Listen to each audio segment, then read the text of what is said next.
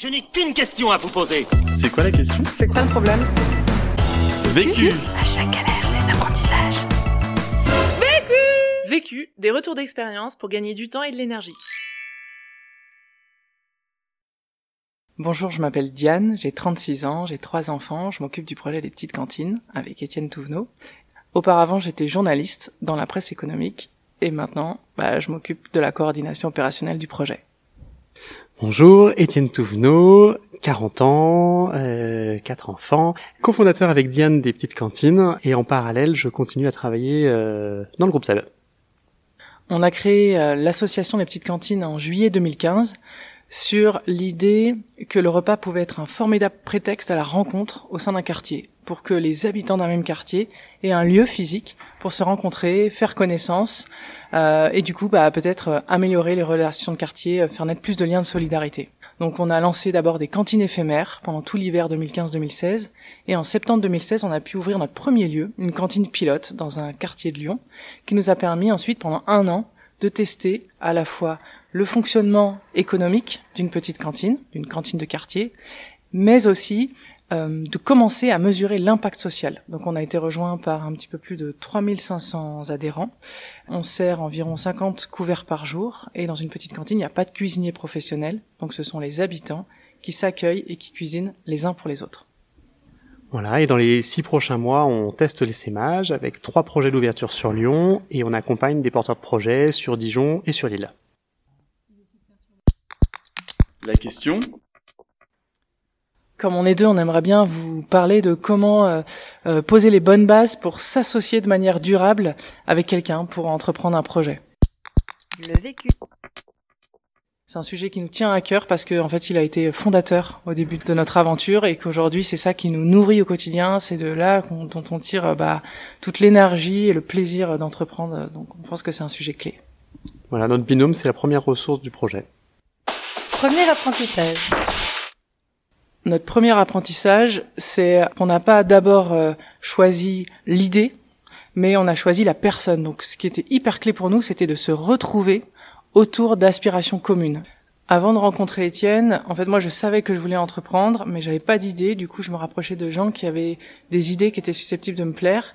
J'en ai essayé comme ça, bah, deux, trois projets, mais en fait, j'ai pas réussi à tenir plus de, de quelques semaines euh, dans l'équipe parce que je trouvais pas bien ma place et parce que je sentais pas le déclic était pas fait. En fait, je sentais pas que j'allais, euh, que j'avais, que je pouvais tout donner ou je croyais pas assez dans le projet, en fait.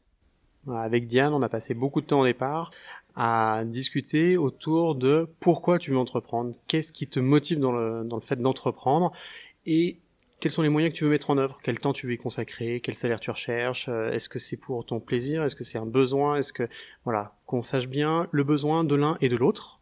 ça nous a permis de bah, bah, à la fois nous rapprocher plutôt sur des notions de, de complémentarité et puis bah, d'envie d'avancer euh, dans la même direction et du coup ensuite poser les bonnes bases relationnelles pour que ce projet soit viable. Et puis si on est d'accord sur ce besoin réciproque, alors on peut commencer à partir ensemble. Et je me souviens très bien de ce repas à la pizzeria où on est ressorti en disant ça pourrait être top si on pouvait faire un projet ensemble. On se tient au courant des différentes idées qu'on a. Voilà. Et après l'idée a fait, euh, a fini entre guillemets de, de, de faire le binôme. Deuxième apprentissage. Le deuxième apprentissage qu'on a fait, c'est qu'il est important de prendre soin de soi pour pouvoir prendre soin du binôme. Et une fois que le binôme va bien, le projet va bien. Euh, prendre soin de soi, ça nécessite de se connaître. Et avec Diane, on a fait quelques exercices pour se dire, voilà, moi, qu'est-ce que j'ai envie de faire dans ce projet? Qu'est-ce que j'aime faire? Où est-ce que je suis compétent? Quelles sont les tâches que je suis prêt à confier? Diane euh, ou, ou à d'autres Et on a comparé ces listes-là. C'est-à-dire qu'on les a fait chacun de notre côté, on a comparé et on a pu voir, ben voilà, ce à quoi l'autre aspirait, ce à quoi il nous faisait confiance ou pas. Et en faisant cadrer les deux grilles, eh ben, on a dit, ben voilà, toute la stratégie, on la fera ensemble. Par contre, la communication, ça sera un tel, là, voilà. Et c'est quelque chose qu'on a pu refaire au bout de six mois, au bout d'un an, au bout d'un an et demi, parce que les choses évoluent. Soit euh, le projet évolue, d'une part, et puis nos aspirations peuvent évoluer également. C'était hyper important pour nous qu'on puisse euh, répartir euh, les tâches et les missions par euh, zone comme ça clairement identifiées. Ensuite, on a fait aussi un travail avec un coach. C'est un peu un luxe qu'on s'est offert. Sur deux jours, on a fait un travail d'équipe avec un coach qui nous a aidé à prendre conscience de nos peurs, de nos manières de fonctionner, de nos manières de voir le monde, mais aussi de nos besoins Et du coup, il nous a fait faire l'exercice de mettre les lunettes comme si on était à la place de l'autre, comme si on voyait le monde à la place de l'autre, et du coup prendre conscience des besoins de l'autre, et du coup apprendre à parler à l'autre de manière à vraiment répondre à ses besoins. Par exemple, ben moi j'ai compris que Étienne il avait vraiment besoin que je m'adresse à lui avec des informations factuelles, euh, précises, etc. Quand je veux le remercier ou le féliciter pour quelque chose, ça sert à rien que je lui dise waouh merci ton document il était vraiment génial. Il faut que je lui dise waouh merci ton document était vraiment génial parce que petit tiret, petit tiret, petit tiret, petit tiret, avec des infos vraiment précises. Là, il se sentira vraiment gratifié par mon retour. On a identifié aussi bah, quelles étaient nos peurs et qu'est-ce qu'on était prêt à perdre. Ça, ça, ça touche directement à des enjeux financiers, à des enjeux d'ego, à des enjeux de reconnaissance, etc. Et pour ça, c'est vraiment important de bien se connaître, de pas avoir de tabou sur soi et à oser se montrer de manière transparente vis-à-vis -vis de l'autre. Donc ça veut dire qu'il faut qu'on soit sûr qu'en face, l'autre va accueillir ça de manière bienveillante. Ensuite, avec Diane, on a mis euh, quelque chose en place, c'est prendre soin de l'autre. C'est-à-dire qu'on sait très bien, on a un petit code entre nous, où s'il y en a un qui dit break, c'est qu'il a besoin de faire un vrai break dans le projet pour aller s'occuper de sa famille, de s'occuper de lui-même ou autre. Et dans ces cas-là, eh ben l'autre reprend là les dossiers en cours ou quoi que ce soit. Donc priorité à l'autre, priorité à nos vies personnelles et euh, voilà. Troisième apprentissage. Le troisième apprentissage, c'est que on a vu qu'il fallait qu'on instaure un cadre balisé pour euh, bien communiquer et du coup bien décider. Donc ce qu'on fait, c'est à chaque fois qu'on a une réunion où on va parler de stratégie, c'est-à-dire quand même assez régulièrement, on commence par un temps de météo, c'est-à-dire on dit euh, bah, comment on se sent. Ça permet à l'autre de savoir dans quel état d'esprit on arrive. Et puis ça permet d'évacuer certaines choses qui vont permettre d'être pleinement disponibles ensuite euh, pour, pour réfléchir ensemble. Et après ce temps de météo, on prend le temps de faire un temps qu'on appelle le temps de vérité. C'est-à-dire c'est des sujets, ça arrive pas à chaque fois, hein, mais c'est des sujets dont on sait qu'ils vont être imprégnés d'émotions ou d'affect. Donc qui vont nous être plus personnels. Et donc on sait que c'est le lieu dans lequel on va pouvoir confier des choses qui ont été peut-être un peu dures pour nous. Par exemple, ah, euh, à tel rendez-vous, euh, t'as parlé de telle chose de telle manière, franchement j'ai pas aimé, je me suis senti exclu du projet ou je me suis pas reconnu dedans, etc. Ça m'a, ça m'a atteint, ça m'a touché, je, enfin voilà. Et dans ces cas-là, bah, la posture de l'autre, c'est d'écouter. Écouter. Parfois, c'est des choses qui peuvent être un peu euh, dures à recevoir. On réagit pas, on n'est pas dans la réaction. On attend euh, un temps un petit peu plus posé pour, euh, voilà, pour peut-être répondre à ce qui a été formulé. Mais ça permet en fait de pas réagir aux choses à chaud. Et puis parfois aussi, ça permet de prendre le temps de, de remercier l'autre pour des choses qui l'ont énormément touché de manière positive. Ça m'est arrivé par exemple que Étienne me dise allez là on se fait un gros hug là parce que j'ai vraiment besoin qu'on voilà qu'on se félicite pour tel truc et, euh, c'est des moments qui sont hyper nourrissants aussi. Les instants de vérité nous ont permis souvent de, crever des abcès très rapidement.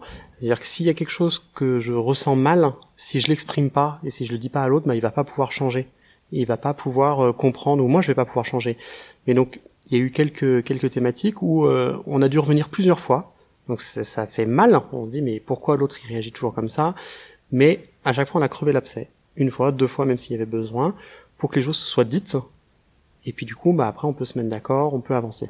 Mais ne pas rester sur un malentendu ou sur un, un remords, un regret. Quatrième apprentissage. En fait, on essaye de célébrer tous les petits événements parce qu'on a besoin de petits succès. On prend le temps de s'excuser. Alors plutôt a posteriori, euh, voilà, en disant bon, voilà, j'ai bien entendu que ça t'avait gêné à tel moment, etc. C'était vraiment pas volontaire de ma part. Voilà, mais on essaie de s'excuser et puis de remercier. Voilà, vraiment ce que tu as fait, c'était chouette. Je suis vraiment content qu'on ait pu passer cette année ensemble. Notre binôme, c'est très intéressant. Prendre le temps de tout ça. Dans notre binôme, euh, Étienne, il est un petit peu moins sur le terrain que moi. Et du coup, parfois, il est sur des thématiques qui peuvent être un peu plus asséchantes, les tableaux Excel, les déclarations administratives, etc. Et euh, c'est vraiment un plaisir pour moi de lui raconter les petites perles de la journée. Et on fait ça aussi, même avec tous les salariés, euh, dire voilà, il y a eu telle belle rencontre, on a eu tel retour, etc. C'est des, c'est des gratifications bah, qui nous, qui nous redonnent le sens de pourquoi on monte ce projet ensemble et qui nous aident à passer les obstacles. Cinquième apprentissage. On se dit toujours avec Diane, il faut que si le projet s'arrête maintenant, qu'on ait aucun regret. Ce qu'on donne, on le donne. On a défini notre quantité de travail, le salaire qu'on voulait. On n'attend rien d'autre. Si ça s'arrête demain, on sera déjà content. Quel que soit l'objectif qu'on aura atteint, la route elle est tellement belle, elle est tellement enrichissante, on aura appris tellement de choses que bah de toute façon ça valait le coup quoi. De toute façon ça aura, ça aura pas été un échec. Quand on s'est réparti les rôles, dans les, on, s'est dit ok, les zones de confort, les zones d'inconfort, mais on s'est dit aussi les zones où on avait envie de progresser. Donc ça veut dire que de toute façon, même au niveau professionnel, on ressort euh, bah, avec euh, beaucoup plus d'étoffe euh, qu'au début du projet. Et alors au niveau humain, n'en parlons pas. Conseil Pour gagner du temps.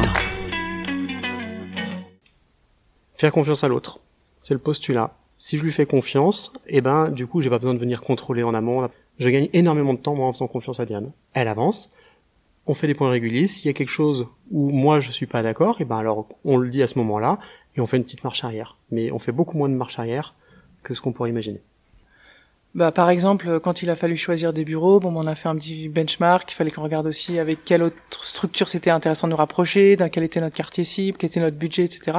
C'est quelque chose qui est impactant parce qu'après, c'est dans quel univers est-ce qu'on va travailler au quotidien. Donc, c'est vraiment important que ces bureaux plaisent à tout le monde. Bah, Étienne m'a laissé les choisir. Ça nous a fait gagner énormément de temps et au final, on est tous les deux contents. Conseil Pour gagner de l'énergie pour gagner de l'énergie, ce qui est important, c'est de voilà de, célébrer. On en a déjà parlé, mais c'est voilà, ça redonne de, la force. Et puis de se rapprocher le plus possible de ce qui se vit, de, la finalité du projet. C'est-à-dire qu'en effet, même si moi je suis pas tous les jours au contact des, euh, des convives et des, des, gens qui vivent dans, la, dans les petites cantines, dès que Diane a des informations positives, elle me dit tiens, il y a un tel qui nous a envoyé une carte postale, tiens, il y a un tel qui est revenu et qui nous a dit voilà, il y a un tel qui a trouvé un prof de piano, il y a un tel. On se partage les bonnes nouvelles. Moi, je sais qu'à titre personnel, pour gagner de l'énergie, j'ai besoin de silence. J'ai besoin de mes moments de silence. En fait, avec ce projet, qui est donc dans la lutte contre l'isolement, lutte contre la solitude, on est tout le temps en lien. On est très en lien. Et euh, moi, j'ai besoin de temps de retrait. Donc, ça peut être des temps de retrait dans la journée, et ça peut être des temps de retrait dans l'année. Je sais que tous les ans, moi, j'ai besoin de partir euh, trois jours pour marcher seul dans la nature, parce que la nature, ça me ressource. Et donc, pour moi, c'est des moments qui sont sacralisés je sais que j'y puise de l'énergie et après, ça me permet d'en redonner aux autres. L'autre question.